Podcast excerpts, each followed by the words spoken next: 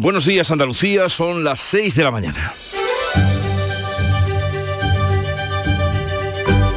Despierta tu mente, descubre la realidad. En Canal Sur Radio, La mañana de Andalucía con Jesús Vigorra.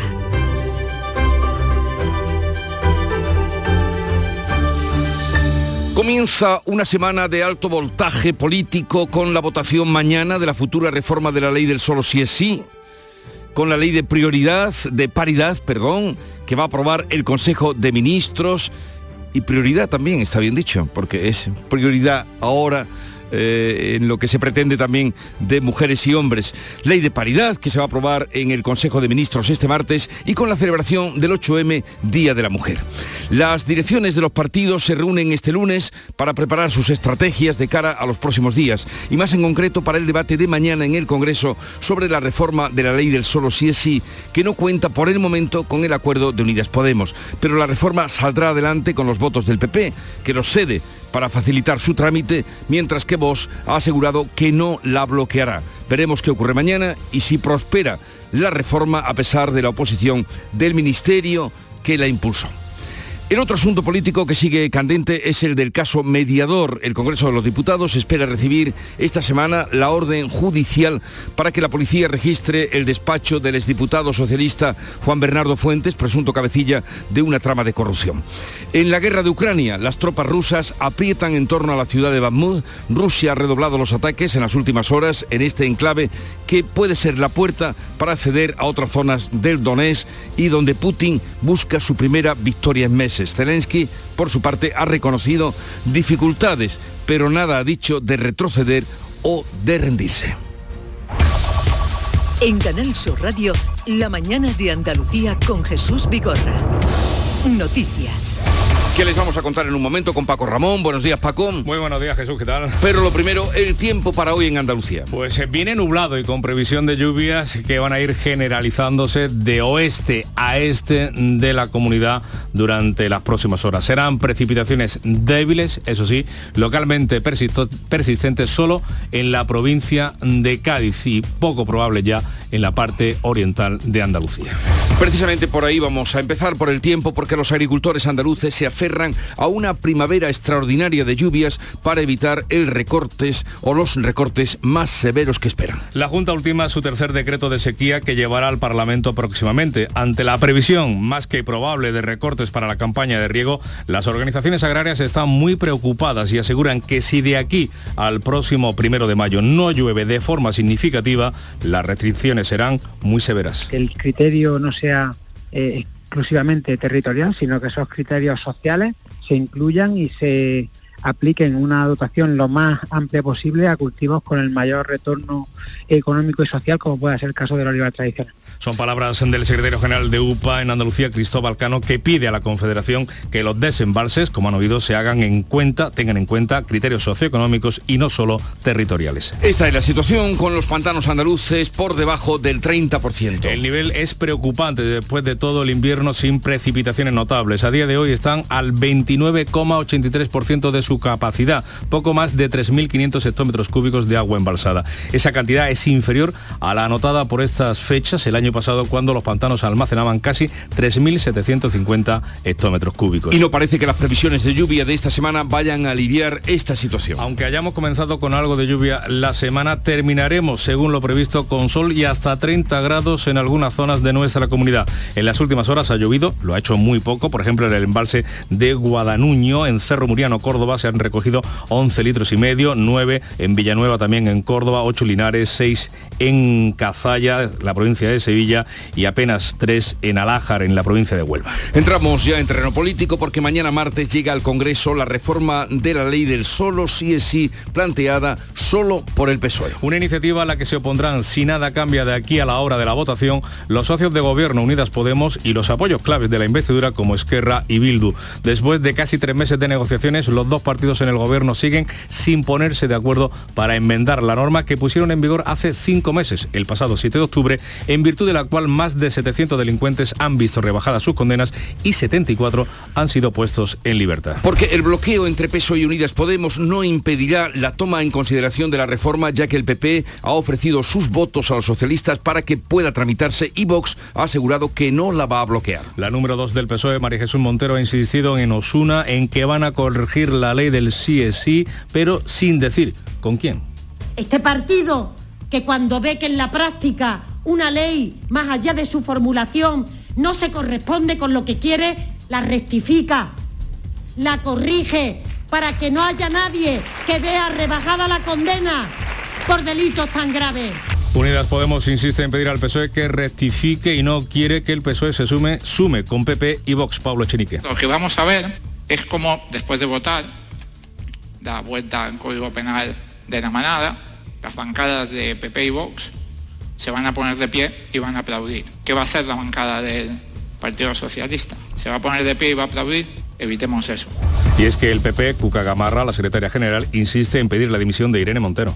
Pero lo que ya es inadmisible es que vaya a seguir sentada en el Consejo de Ministros oponiéndose a que se tramite una ley para que el Código Penal no beneficie a los agresores sexuales. La Junta de Andalucía también insiste y reclama al Gobierno que modifique ya la ley del solo sí es sí. Caso mediador. El Congreso de los Diputados espera recibir esta semana la orden judicial para que la policía registre el despacho del exdiputado socialista Juan Bernardo Fuentes. Un despacho que según el abogado del exdiputado del PSOE está intacto. Se cerró cuando su representado entregó el acta de parlamentario y nadie ha vuelto más a entrar. Mientras la juez ha abierto ya tres causas separadas y mantiene en la cárcel al general retirado de la Guardia Civil. Les hablamos ahora de otra causa que mañana martes comienza a juzgarse en la audiencia de Málaga. Se trata del caso Astapa de supuesta corrupción política y urbanística en la localidad malagueña de Estepona. En la causa hay investigados en medio centenar de acusados, entre ellos el exalcalde socialista Antonio Barrientos, otros cinco exconcejales, tanto del PSOE como del partido de Estepona, empresarios y funcionarios. La Fiscalía estima en 28 millones de euros el, el perjuicio perdón, causado al ayuntamiento de Estepona. En la guerra de Ucrania se cumplen hoy 375 días con toda la atención puesta en los combates de las regiones de Zaporilla y el Donbass. Al norte, las tropas rusas aprietan en torno a la ciudad de Bakhmut. Rusia ha redoblado los ataques en las últimas horas en este enclave que es puerta para acceder a otras zonas del Donetsk y donde Putin busca su primera victoria en meses. El presidente ucraniano eh, Zelensky ha reconocido dificultades esta noche, pero no ha dicho nada de retroceder y menos de rendirse. Es una de las batallas más duras, dolorosas y desafiantes, pero aguantaremos y expulsaremos a los invasores y los llevaremos ante la justicia. Ucrania saldrá victoriosa.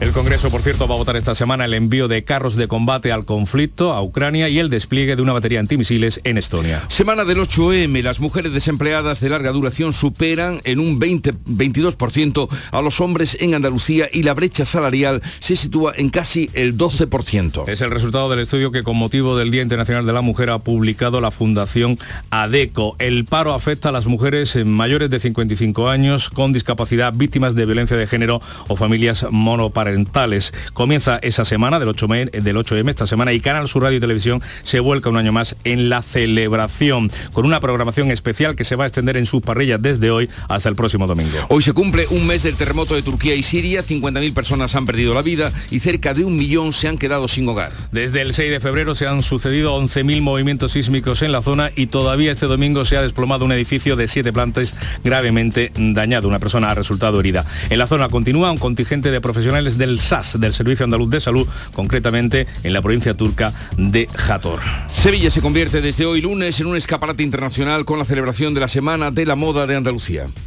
Pues los diseñadores emergentes son los protagonistas de esta cita anual con las últimas tendencias. Un certamen que eh, comienza con el acto de entrega del premio Corazón Andaluz a Fernando y Antonio García. Y en deportes, empate a cero entre Betis y Real Madrid en el Villamarín. El resultado permite al equipo de Pellegrini seguir soñando con meter la cabeza en un puesto en la Liga de, de Campeones, mientras que los de Ancelotti se despiden del título en favor del Barça. También ha comenzado el Mundial de Fórmula 1 con podio para Fernando Alonso en Bahrein, el asturiano a los mandos de Aston Martin vuelve al cajón año y medio después. Lunes 6 de marzo vamos a ver cómo refleja la actualidad, el día de hoy, la prensa que ya ha visto, repasado y resumido para ustedes. Jorge González, buenos días. ¿Qué tal Jesús? Muy buenos días. Hoy en las portadas es lunes de sondeos políticos y también de Fórmula 1, como decía Paco Ramón hace tan solo unos segundos. En el país encontramos este titular más destacado en cambio. España reclama a Estados Unidos que se lleve las tierras tóxicas de Palomares. Hablamos del incidente nuclear del 66. En cuanto a esos sondeos, el PP sigue en cabeza y Podemos resiste tras la bronca por el CSI, el PSOE cae medio punto y Vox se desinfla tras anunciar su moción, dice este periódico. La fotografía de portada nos muestra un Fernando Alonso, Alonso, perdón, pues eh, bueno, muy contento, remojando con champán a sus compañeros en el podio del Gran Premio de Bahrein al que ha vuelto. Y la semana más crítica de Irene Montero también titula El País. En el mundo, Feijó se instancia de Sánchez y compensa el batacazo de Vox. El PP obtendría 138 escaños, 41 más que el PSOE, mientras que Vox cae 6. También fotografía de portada en el mundo para Fernando Alonso, sonriente en ese podio de Bahrein con este titular. Alonso vuelve a hacer magia. ABC, las empresas de Tito Berni reciben 150.000 euros en ayudas y Sánchez aspira a conquistar las alcaldías de Barcelona y Valencia. Precisamente la fotografía de portada de ABC para el presidente del gobierno y Ada Colau en el Ayuntamiento de Barcelona en un acto del año 2020 y la vanguardia, PSOE y Podemos llegan enfrentados al 8M por la ley del solo sí así. La foto también para Fernando Alonso que regresa al podio. En cuanto a la prensa que se edita aquí en Andalucía, Ideal de Granada, casi el 40% de los médicos jienenses estará en edad de jubilarse en solo 10 años. El Día de Córdoba, la mujer se reivindica en la iglesia, habla de la protesta ante la catedral por la celebración del 8M, aseguran que la semilla ya está puesta. Ideal de Almería, la provincia registra un suicidio cada cinco días, la mayor parte son hombres, dice este periódico. En cuanto a la prensa onubense, se Viva Huelva, el matadero sigue sin poner fin a su lucha contra la insalubridad. Los vecinos denuncian que la casa de la que sacaron casi 3.000 kilos de basura en enero pasado sigue todavía sin tapiarse. Ideal de Granada, la capital prepara un, plan para instalar placas solares en un centenar de cubiertas. El ayuntamiento estima que podría ahorrarse hasta el 80% del gasto actual en consumo eléctrico. Diario de Sevilla, fotografía de portada también el titular destacado para el deporte, puntazo del Betis, con fotografía de ese partido, Rodri pugnando eh, por el balón con el madridista Cross, ese empate a cero, los verdiblancos logran un valioso empate ante el Real Madrid en un intenso partido. También en Sevilla agudiza su crisis con un San Paoli muy discutido. Diario de Cádiz, fotografía de portada como puede ser, no podía ser otra manera para el final del carnaval, un carnaval chiquito muy grande. El público no se cansa de las coplas y acude de manera masiva al final definitivo de la Nos fiesta. va la marcha. Por fin se acabó el carnaval. y la prensa internacional que ha visto y repasado para, también para ustedes. Beatriz Almeda, buenos días, ¿qué trae? Buenos días, el Hurriyet de Turquía. Nuevo terremoto de magnitud 4,5 en la bahía de Iskenderun, que es la misma zona donde se produjeron los seísmos, seísmos hace un mes una persona que quedó atrapada, entró en pánico y resultó herida al saltar desde el balcón de su casa intentando huir. En Grecia, el Cacimerini de Atenas cuenta que una nueva huelga de 24 horas en trenes y ferrocarriles está hoy convocada. Son protestas por la falta de seguridad y de inversión en las infraestructuras.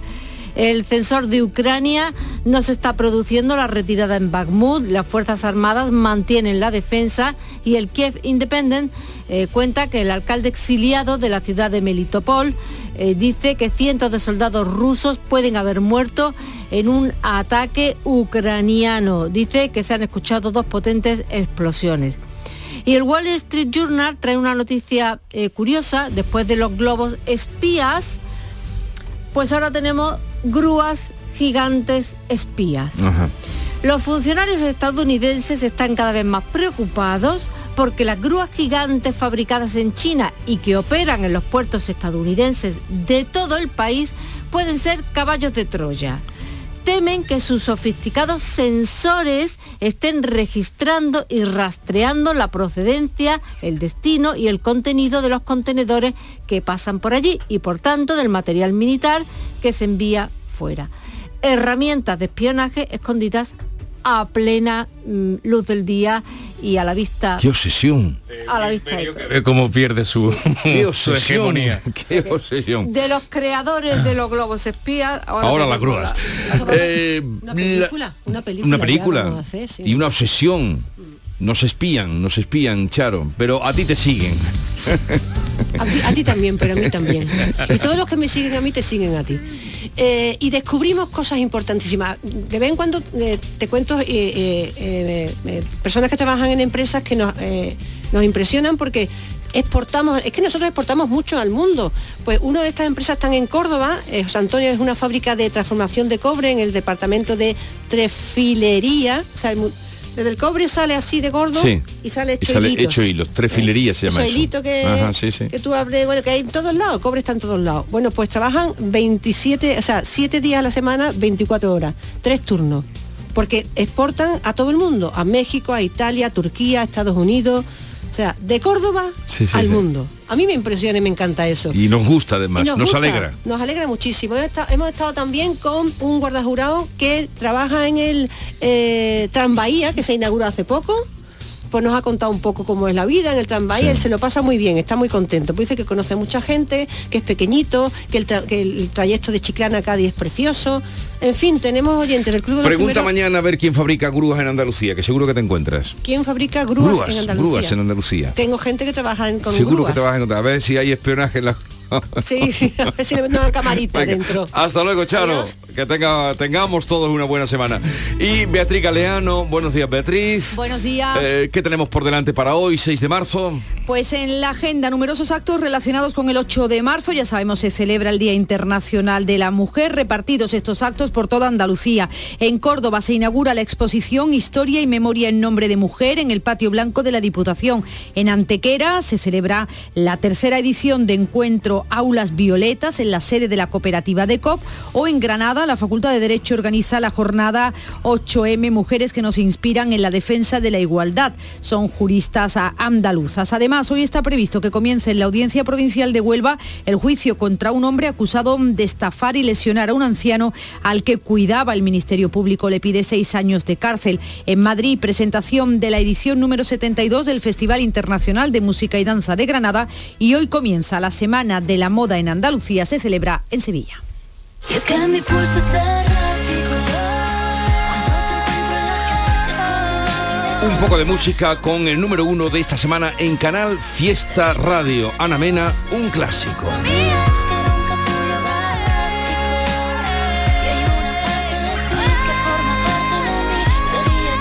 Echamos a andar la mañana de Andalucía con muchos invitados que pasarán por aquí hasta las 12 del mediodía. Sigue ahora la información con Paco Ramón.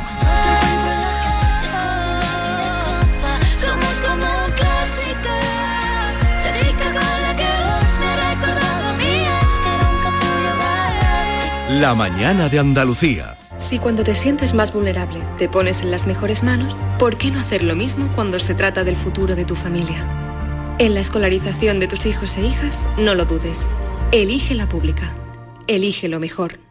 Es un mensaje de la CODAPA, subvencionado por la Consejería de Desarrollo Educativo y Formación Profesional de la Junta de Andalucía. La mañana de Andalucía en Canal Sur Radio. Noticias con Francisco Ramón.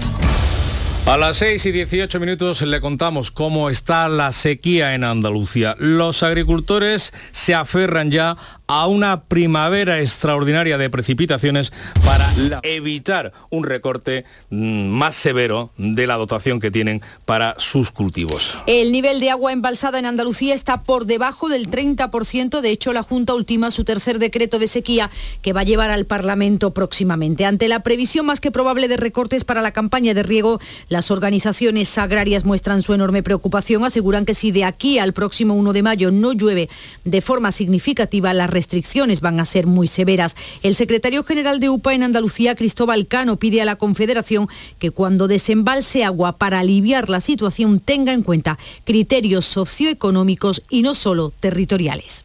Hemos pedido a Confederación que, que primen criterios socioeconómicos eh, para el reparto del agua, que el criterio no sea eh, exclusivamente territorial, sino que esos criterios sociales se incluyan y se apliquen una dotación lo más amplia posible a cultivos con el mayor retorno económico y social, como puede ser el caso del olivar tradicional.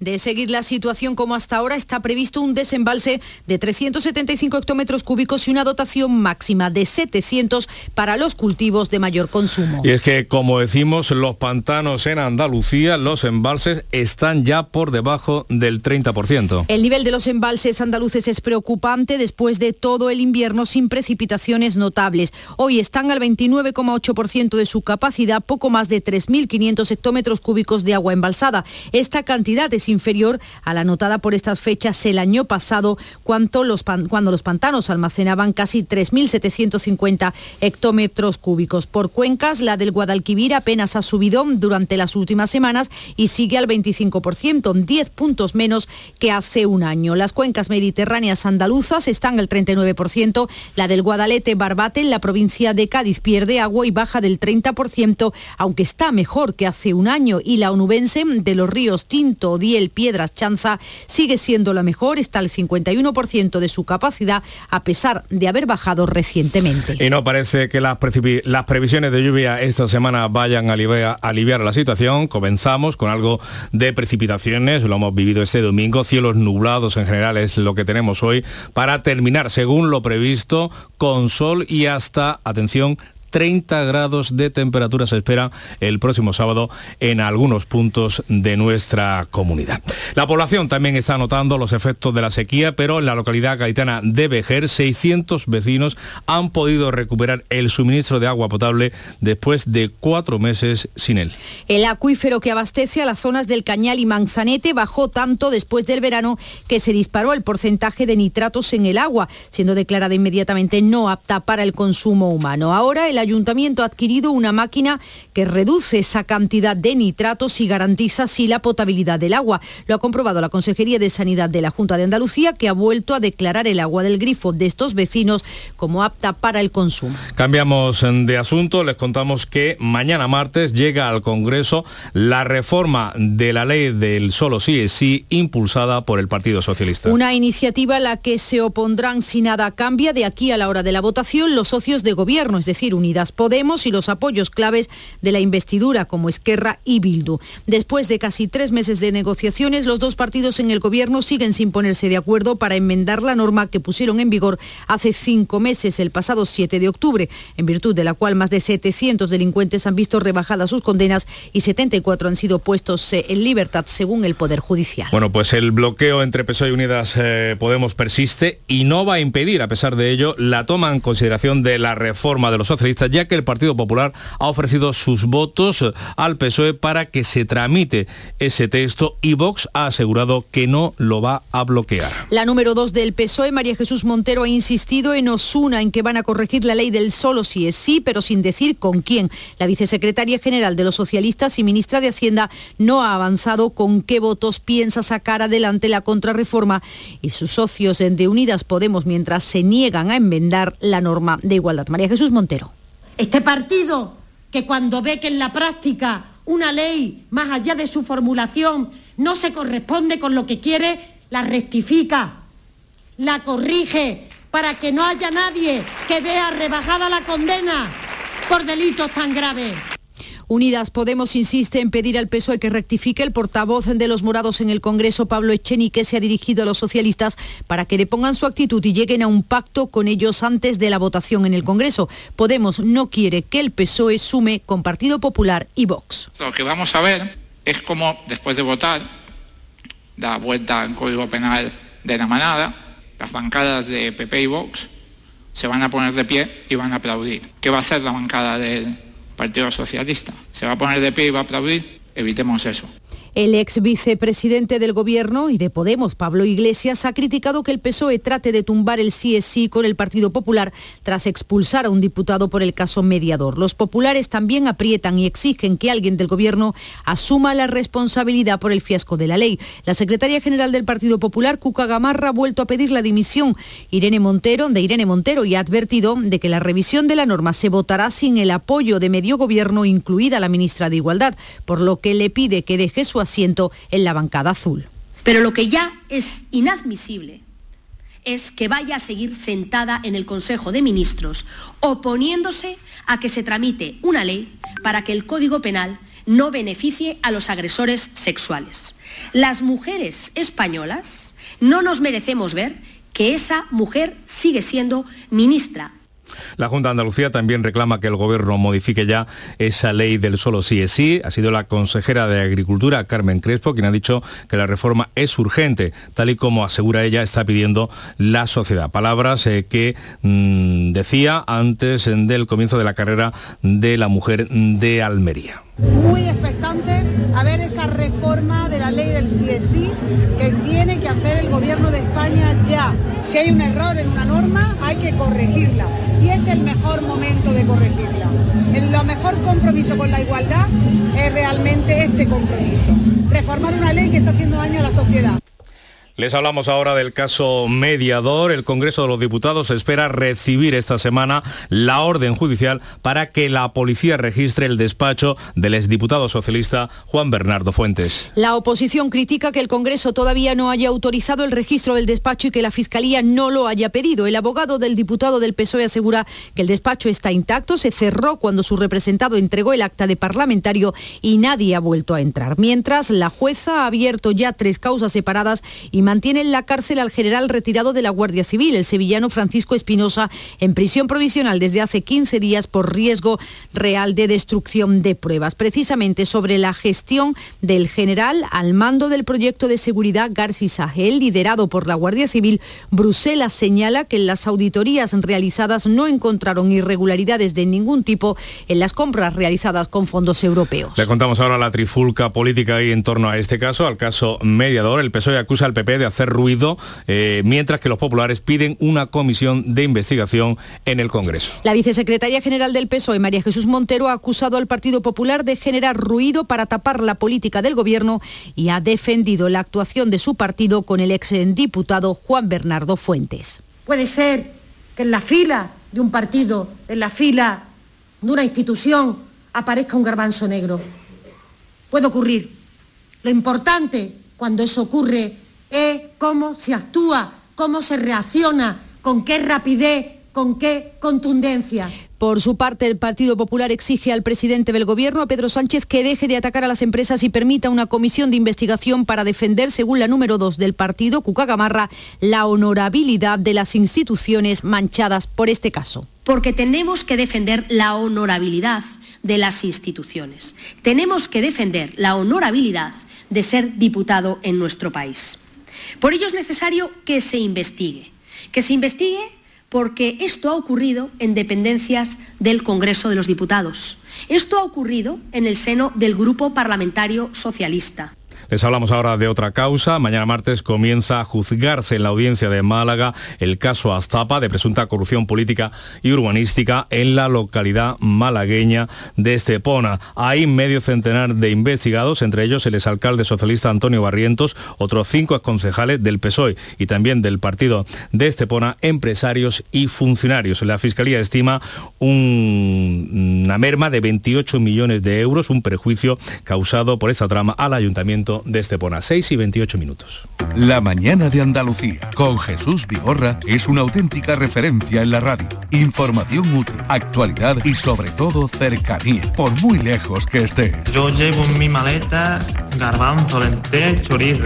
Para hacerme en invierno aquí en Suiza con el frío que hace, unas buenas ollas de, de lentejas y de garbanzo. Y os hablo desde el sur de Inglaterra. Y bueno, Jesús, lo de los huesos del puchero, eso es algo básico para un andaluz en el extranjero. La mañana de Andalucía con Jesús Vigorra. Contigo estés donde estés.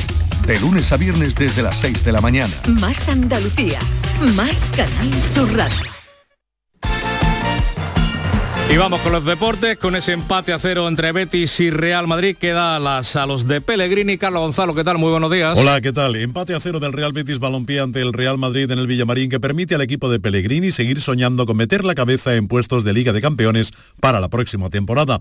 De momento, esta semana, al igual que el Sevilla, el Betis tiene partido de Europa League y es que este próximo jueves se medirán en Manchester al Manchester United. También el jueves, pero en el Ramón Sánchez Pizjuán, el Sevilla jugará Europa League ante el Fenerbahce de Turquía. No pintan bien las cosas para el entrenador Jorge Sampaoli, al que un nuevo tropiezo del equipo podría costarle el puesto. El Sevilla está al borde de los puestos de descenso a los que ha caído la Unión Deportiva Almería por peor diferencia de goles en general con los sevillistas. Por cierto, ambos se van a ver las caras en liga este próximo fin de semana. El Málaga continúa sin levantar cabeza. Ayer con la Rosaleda llena a reventar volvía a perder por 0 a 1 esta vez con el Racing de Santander y tiene la salvación a 10 puntos. Arrancó el Mundial de Fórmula 1 con la disputa del Gran Premio de Bahrein. Max Verstappen acabó primero, Checo Pérez segundo y tercero fue Fernando Alonso. Cuarto acabó Carlos Sainz.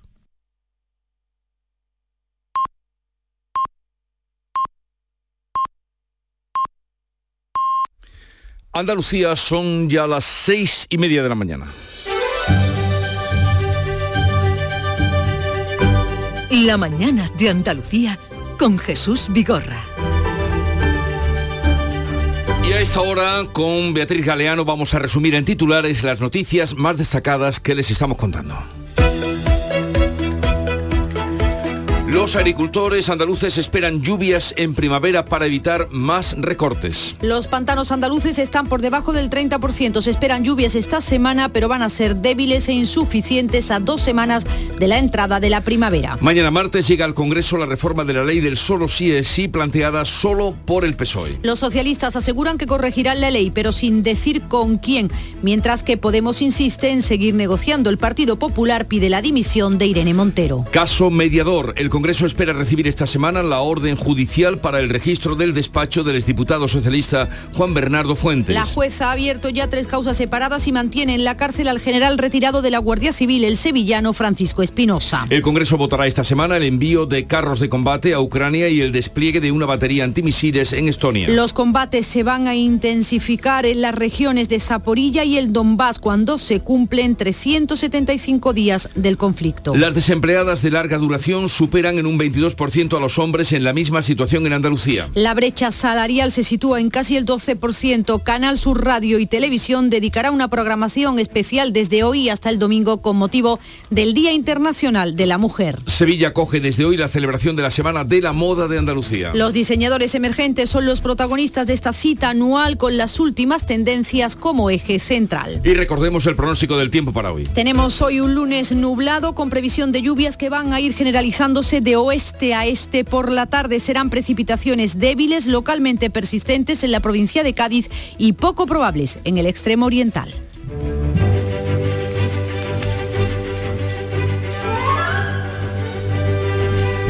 Hoy es la festividad de San Julián en Toledo, Toledo, Hispania. San Julián fue obispo, reunió nada menos que tres concilios en esa ciudad y expuso con escritos la doctrina ortodoxa de la Iglesia. Toledo. Bueno, todavía queda la figura del primado de Toledo. ¿no? Grande Toledo. Grande Toledo. Grande. Ciudad imperial. Toledo. Y vamos ahora a recordar, tal día como hoy, 6 de marzo, el 6 de marzo de 2023, hace 124 años, la Oficina de Patentes de Berlín registraba la aspirina, el nombre de la marca comercial para el ácido acetil salicílico que originariamente estaba hecho de un químico encontrado en la corteza de los sauces. El nombre se registró por parte de la compañía farmacéutica alemania Bayer y se hinchó. Vamos. Lo Esto que resuelve esto- una aspirina. esto lo, lo- lo añado yo, la aspirina, tal día como hoy.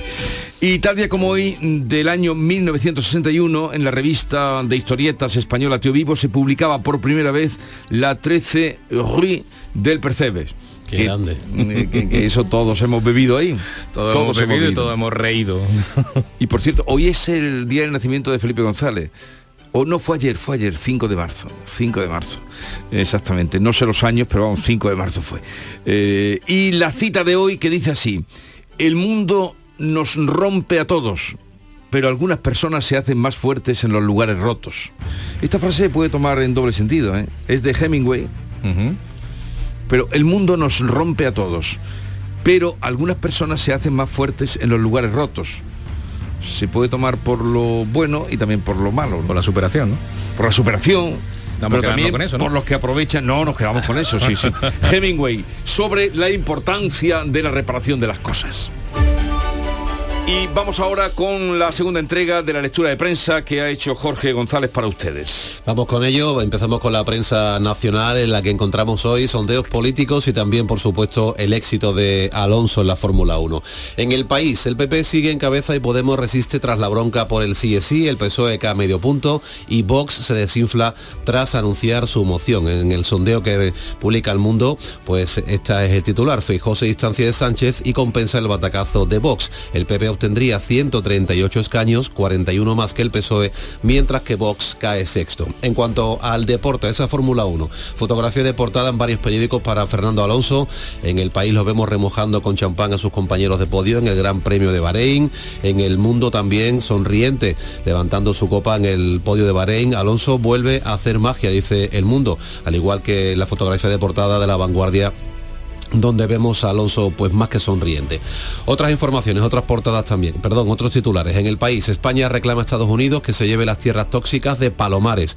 El gobierno reactiva el expediente de limpieza de la zona afectada por el siniestro nuclear de 1966. También en el país, la semana más crítica de Irene Montero.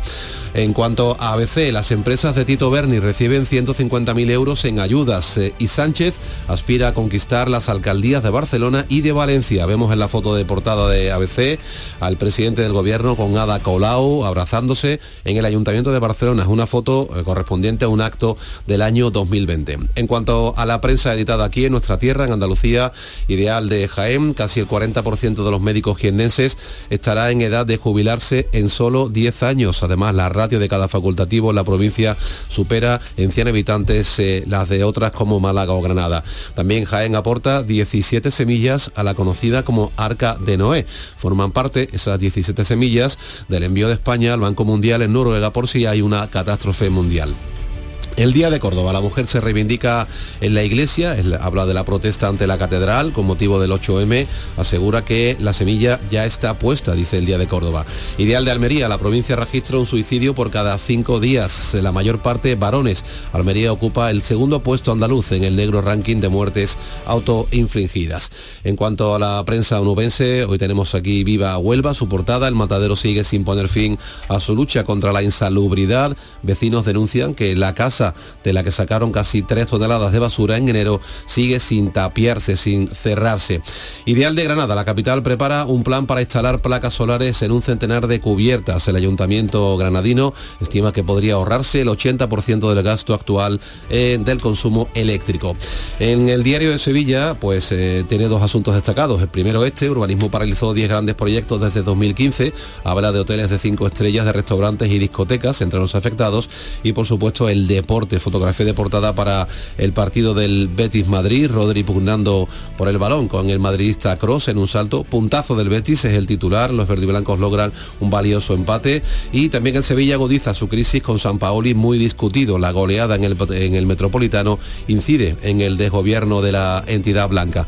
Diario de Cádiz para terminar, un carnaval muy grande con fotografía, eso sí, también grande a toda página casi, eh, ocupando el ancho de la página para el final de la fiesta gaditana. El público no se cansa de coplas y acude, dice el diario de Cádiz, de manera masiva al final definitivo de la fiesta. Y vamos a la prensa internacional de la que se encarga Beatriz Almeida. Un mes después de los terremotos, la tierra sigue temblando en Turquía y Siria. El diario Aksam de Estambul titula Después de dos terremotos en Karamanmaras, los terremotos, los temblores continúan en 11 provincias. Ha colapsado un edificio de seis plantas, hay al menos un herido. Detenido el jefe de la estación de trenes de Larissa en Grecia. El diario Catimerinis de Atenas, la caja negra del tren se abrirá en presencia del fiscal. Y el diario también de Atenas, Tanea, el sistema digital de seguridad vial se instaló en estaciones y trenes en julio, pero no funcionaba. Y se han cumplido 10 años de la muerte de Nicolás Maduro en Venezuela. El Universal de Caracas, Hugo Chávez mantiene, según el presidente Maduro, la intención de voto en 56% a 10 años de su partida. El Últimas Noticias, también de Caracas, cañonazo por la lealtad a 10 años de la siembra de Chávez. El pueblo acudió al cuartel de la montaña a rendir honores al líder de la revolución bolivariana. El diario Ciudadanos, el pueblo venezolano recuerda con alegría al comandante Hugo Chávez.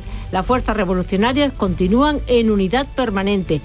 y os contaría lo que dice la prensa disidente o la prensa plural, pero como no la hay, No pues existe, no existe. Todos los periódicos cuentan lo mismo. Espero que no me hayan oído porque yo he matado a Nicolás Maduro hace 10 años, cosa que me llevaría. Hugo, Hugo Chávez.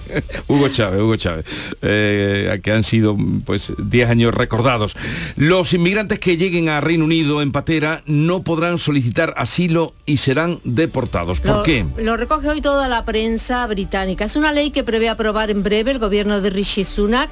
Eh, dice el Guardian que Sunak enfrenta críticas porque sus planes, sus planes son impracticables y conducirán a que miles de personas que huyen del conflicto, de conflictos sean encarceladas. El Times prohibida la entrada al Reino Unido en pateras. Y la segunda noticia, también muy destacada en la portada del Times, es que Boris Johnson ha nominado a su padre para el título de caballero. O sea que se cierran a los inmigrantes. Sí.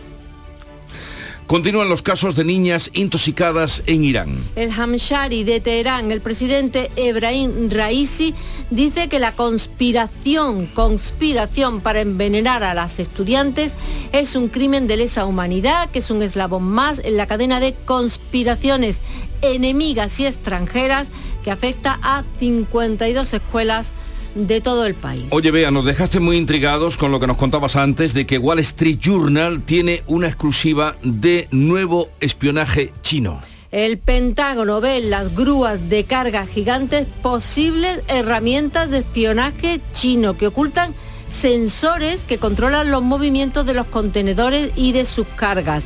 Eh, tan- por tanto, también material militar que entra y sale. Hay grúas de este tipo en todos los puertos por todo el país. Dice que son caballos de Troya y que el material espía oculto está oculto, pero a la vista de todos. Oye, ¿y China qué dice de esto? Pues el propio artículo cuenta que China responde que las preocupaciones son impulsadas por las paranoias de los estadounidenses. Veremos en qué acaba todo esto. 6.41 minutos de la mañana. Sigue la información en la mañana de Andalucía con Paco Ramón. Comprometida con la inclusión social y la igualdad de oportunidades, la Diputación de Huelva impulsa la construcción de un nuevo centro polivalente para la cultura y la formación en la barriada San Rafael de Gibraleón. EDUSI, Vive tu Ría, Rías de Huelva 2020. Una manera de hacer Europa. Proyecto cofinanciado por la Diputación de Huelva y la Unión Europea a través del Fondo Europeo de Desarrollo Regional. La mañana de Andalucía en Canal Sur Radio. Noticias con Francisco Ramón.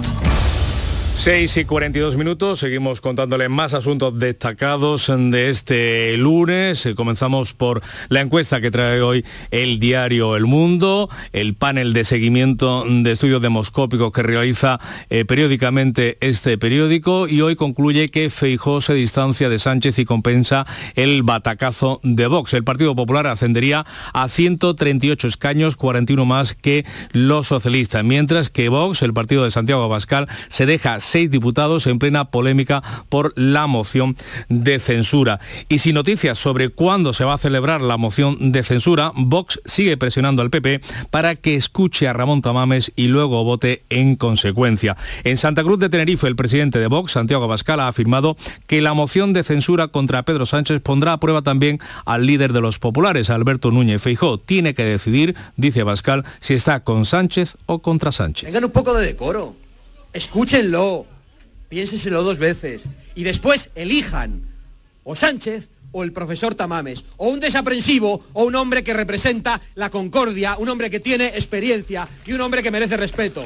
Sobre esa moción, Núñez Fijó insiste en que solo es útil para el gobierno, ya que tapa las consecuencias como las de la ley del solo sí es sí o el caso mediador. En una entrevista con el periódico digital Vox Populi, el líder de la oposición dice que no quiere pensar en que la moción sea algo que Vox y el PSOE hayan acordado, pero que los efectos son claramente favorables a los intereses de Pedro Sánchez. Sobre el asunto de Ferrovial, el presidente del PP afirma que la política populista del Ejecutivo empuja a los empresarios a tomar decisiones como la de Rafael del Pino y denuncia que cada día de Sánchez en Moncloa sale a 200 millones más de deuda pública. seguridad jurídica más una voracidad fiscal, es evidente que eh, parece que estamos empujando a la gente para no quedarse aquí. Yo quiero aprovechar eh, esta oportunidad para decirle a todos los empresarios españoles que la política va a cambiar, que nosotros no vamos a señalar a los empresarios, Mañana martes el Consejo de Ministros va a aprobar eh, en su reunión de cada semana una ley para equiparar la igualdad, la paridad en los consejos de administración de las grandes empresas, en los colegios profesionales también en el gobierno. Y el Tribunal Constitucional va a debatir esta semana sobre el recurso de voz contra la ley de la eutanasia. Mirando ahora Andalucía, la Junta tendrá un delegado en Cataluña, así lo ha anunciado el consejero de la presidencia Antonio Sanz, quien ha avanzado con motivo del Día de Andalucía, que se ha celebrado en Barcelona, que el gobierno andaluz va a poner en marcha esta figura, la de un delegado de la Junta en Cataluña, para apoyar a los andaluces que viven allí, además de impulsar proyectos en las dos comunidades autónomas. Eh, próximamente eh, designar a un delegado de, Andalucía aquí en, Cataluña será una persona que se encargue de mantener el nexo de, unión con todas, con todas las comunidades. Andalucía hoy avanza más que nunca Andalucía hoy se está convirtiendo en locomotora económica, eh, política y social de, España. Mientras el secretario general del PSOE andaluz, Juan Espada, reclama a la Junta políticas dirigidas a los jóvenes. Se lo ha dicho en Granada.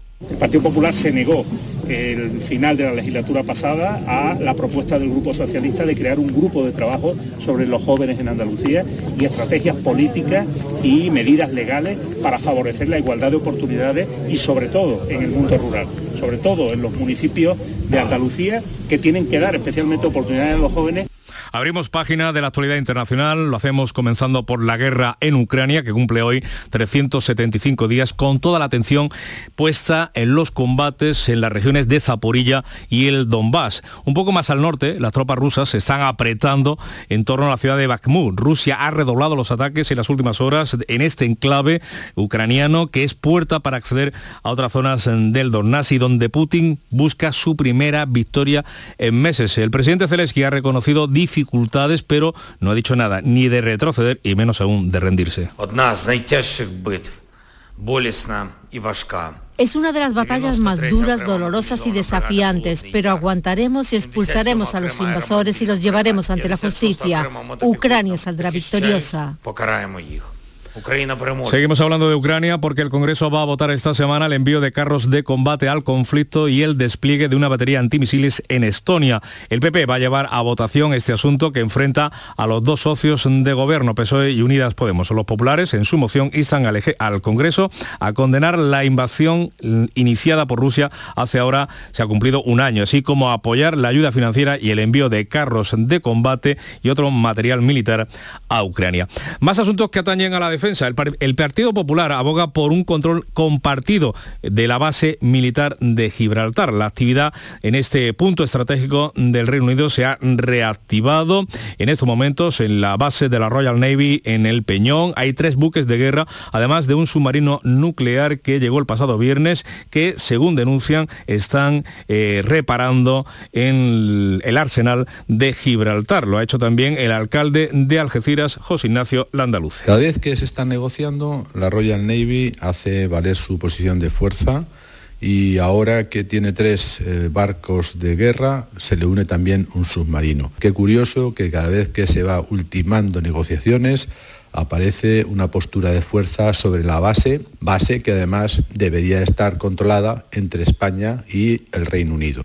Por cierto, que la organización Verde Mar, Ecologistas en Acción, insiste en que Gibraltar está reparando submarinos nucleares como ese HMS Audacious S-122. Las sumaredas denuncian se han visto durante todo el domingo en la bahía algecireña. Y nos movemos de este punto de Andalucía, donde la Guardia Civil se ha aprendido de casi dos toneladas y media de cocaína. La droga viajaba oculta en latas de atún de un contenedor procedente de Ecuador. Su valor en el mercado superaría los 87 millones de euros. Hay 15 detenidos y se han bloqueado bienes entre los que se encuentran cuentas bancarias, cuentas en neobancos, en bancos que solo operan en Internet y varios inmuebles por un valor superior al millón y medio de euros. Por cierto, que la audiencia de Almería acoge a partir de hoy el juicio contra 11 personas acusadas de tráfico de drogas y un fraude, el de el fluido eléctrico que provoca cortes de luz, fraude que viene del cultivo de la marihuana, eh, fraudes de luz que decimos cortes de luz como los que están ocurriendo eh, en los últimos días en Sevilla, en barrios donde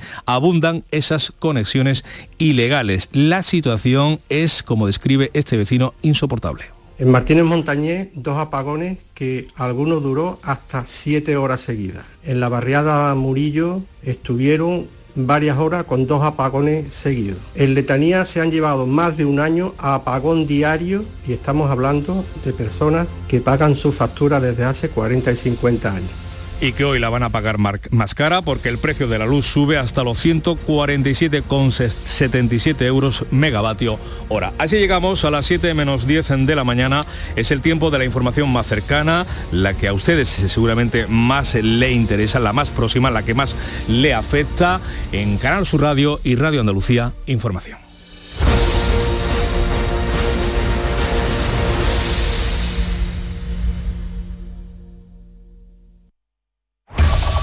En la mañana de Andalucía de Canal Sur Radio, las noticias de Sevilla. Con Araceli Limón. Saludos, muy buenos días. Comienza el montaje de los palcos de la Semana Santa. Esto sin los problemas de trabajadores que se están dando en la feria y de los que enseguida les hablamos. El tiempo, pues miren, tenemos a esta hora 12 grados de temperatura, la máxima llegará hoy en torno a los 18 grados, a esta hora hay niebla, así que mucha precaución al circular y se esperan lluvias para el mediodía. El tráfico es completamente fluido en estos momentos, tanto en Sevilla como en los accesos. Reciclos llega a tu ciudad. La nueva aplicación con la que podrás ganar premios solo por reciclar. Participa reciclando latas y botellas de plástico de bebidas. Cuida tu entorno y gana premios. Descárgate la aplicación Reciclos y empieza a formar parte del reciclaje del futuro. Ecoembes y Ayuntamiento de Dos Hermanas. Sol Renovables, tu empresa de energía solar. Más de 20 años de experiencia en diseño, instalación y mantenimiento de placas solares y energías alternativas. Enchúfate al sol. ¿A qué estás esperando? Contacte con Sol Renovables para presupuesto de tu vivienda o empresa. www.solrenovables.com o 955 35 53 49. Las noticias de Sevilla.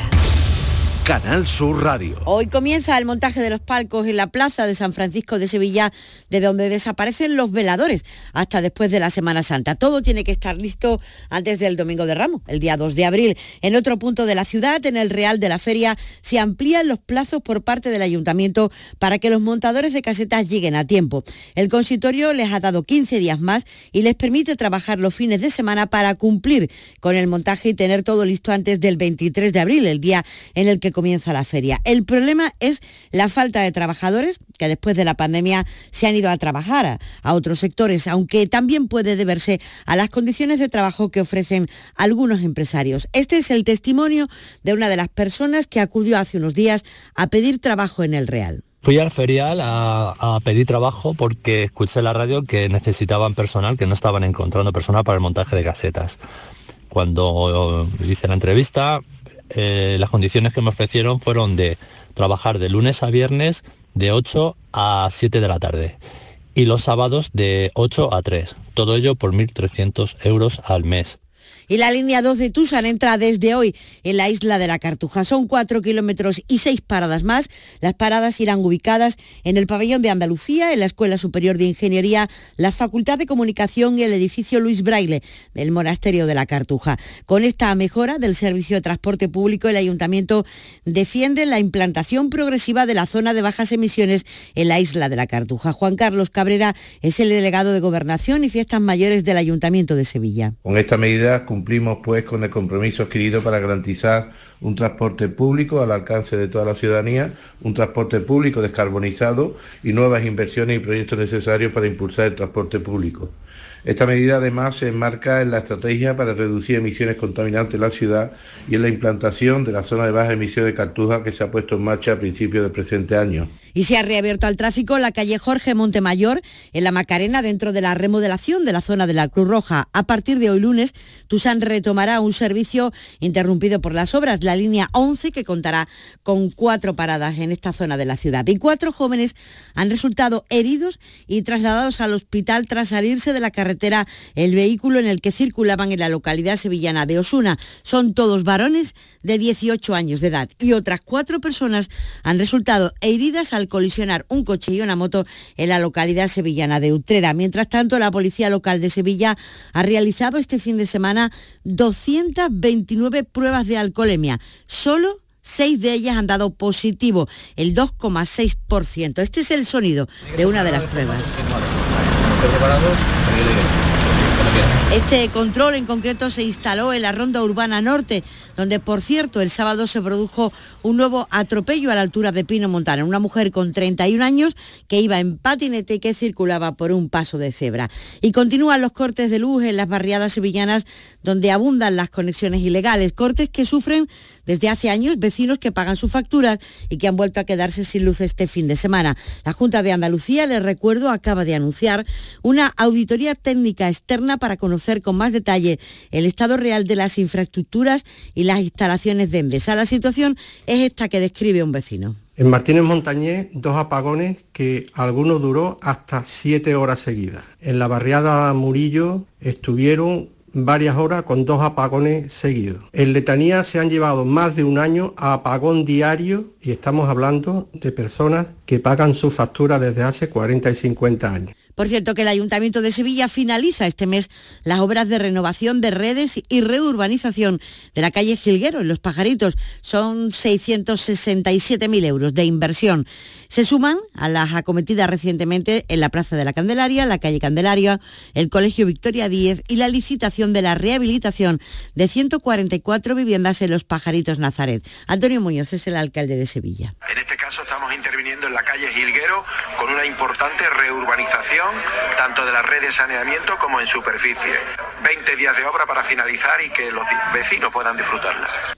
Las 6 y 55. HLA Santa Isabel pone a tu disposición la unidad de traumatología y ortopedia especializada en pediatría, columna, hombros y codo, muñeca y mano, cadera, rodilla, tobillo y pie. Con guardias localizadas las 24 horas y los últimos tratamientos en prótesis. Consúltanos en el 954-570004 o en Luis Montoto 100. HLA Santa Isabel, contigo cuando más nos necesitas. Este lunes, a partir de la una de la tarde, llega el análisis de la actualidad en la jugada de Sevilla, con la gastronomía más canalla que se cocina en los Bermejales, en Burro Canaglia Baran Restó Bermejales, en la avenida de Alemania número 6. Disfruta de la experiencia Burro Canaglia Baran Restó Bermejales. Te quedarás sin palabras. En Canal Sur Radio, las noticias de Sevilla. El candidato del Partido Popular a la alcaldía de Sevilla, José Luis Sanz, ha anunciado que el ex concejal andalucista Pablo de los Santos cerrará la lista de la formación política en las elecciones municipales del 28 de mayo. El político andalucista Pablo de los Santos vendrá cerrando mi lista. En un proyecto llamado Sevilla cabemos todos, sin ideologías, sin afiliaciones, todos los que tengamos un objetivo común y ese objetivo común es Sevilla cambiar Sevilla, transformar Sevilla, que Sevilla funcione. Y el candidato de Ciudadanos, Miguel Ángel Aumesqueta, ha anunciado su compromiso para incluir en el organigrama municipal del próximo mandato una concejalía específica de apoyo a los autónomos sevillanos por tratarse, ha dicho, de un colectivo clave en la generación de riqueza. Una delegación que ponga a su disposición todo tipo de servicios que irán desde asesoramiento personalizado a la detección y reivindicación de mejoras, que faciliten su trabajo, también el apoyo al inicio de la actividad emprendedora y el mantenimiento y fidelización del mismo en nuestra ciudad. Vamos con los deportes. Carlos Gonzalo, ¿qué tal? Muy buenos días. Hola, ¿qué tal? Empate a cero del Real Betis Balompié ante el Real Madrid en el Villamarín que permite al equipo de Pellegrini seguir soñando con meter la cabeza en puestos de Liga de Campeones para la próxima temporada. De momento, esta semana, al igual que el Sevilla, el Betis tiene partido de Europa League y es que este próximo jueves se medirán en Manchester al Manchester United. También el jueves, pero en el Ramón Sánchez Pijuán, el Sevilla jugará Europa League ante el Fenerbahce de Turquía. No pintan bien las cosas para el entrenador Jorge Sampaoli, al que un nuevo tropiezo del equipo podría costarle el puesto. Ángel Barrera y Carmen Gutiérrez Peña han ganado la carrera Nervión San Pablo con la que se inician las carreras populares en la ciudad de Sevilla y unas 200 parejas van a participar en el A1 Padel Sevilla Tour, la competición más importante del mundo que se disputa en el Metrosol Parasol desde este lunes y hasta el próximo domingo, una cifra récord de participantes en este torneo de pádel. Y Sevilla se convierte desde hoy lunes en un escaparate internacional con la celebración de la Semana de la Moda de Andalucía. Los diseñadores emergentes son los protagonistas de esta cita anual con las últimas tendencias. El director general de eventos de Code 41, Francisco Valderrama, destaca el impulso de esta cita para los nuevos talentos. España está mirando a, esta semana de la moda de, Andalucía porque al fin y al cabo los jóvenes necesitan, necesitan ese apoyo, esa plataforma de, impulso a los nuevos talentos, porque se trata de crear puestos de trabajo y los jóvenes, los mm. emprendedores, detrás de su carrera universitaria, detrás de su formación profesional, lo que necesitan es apoyo, apoyo, infraestructura, Apoyo carreras internacionales. 50 alumnos de Polonia se están formando en Sevilla en la Cátedra Internacional de Moda Flamenca. Para ponerla al servicio de la moda de todo el mundo, ese patrimonio único que tenemos en Andalucía es para, para presumir de él y mm. para exportarlo a todo el mundo. Por eso también la cátedra tiene su sitio en este, en este ámbito. Ahora mismo, por ejemplo, se está dando la mm. circunstancia de 50 alumnos polacos han venido aquí a formarse en moda de inspiración flamenca para después darle un sello de calidad a su respectiva Continúan las noticias en Canal Sur Radio.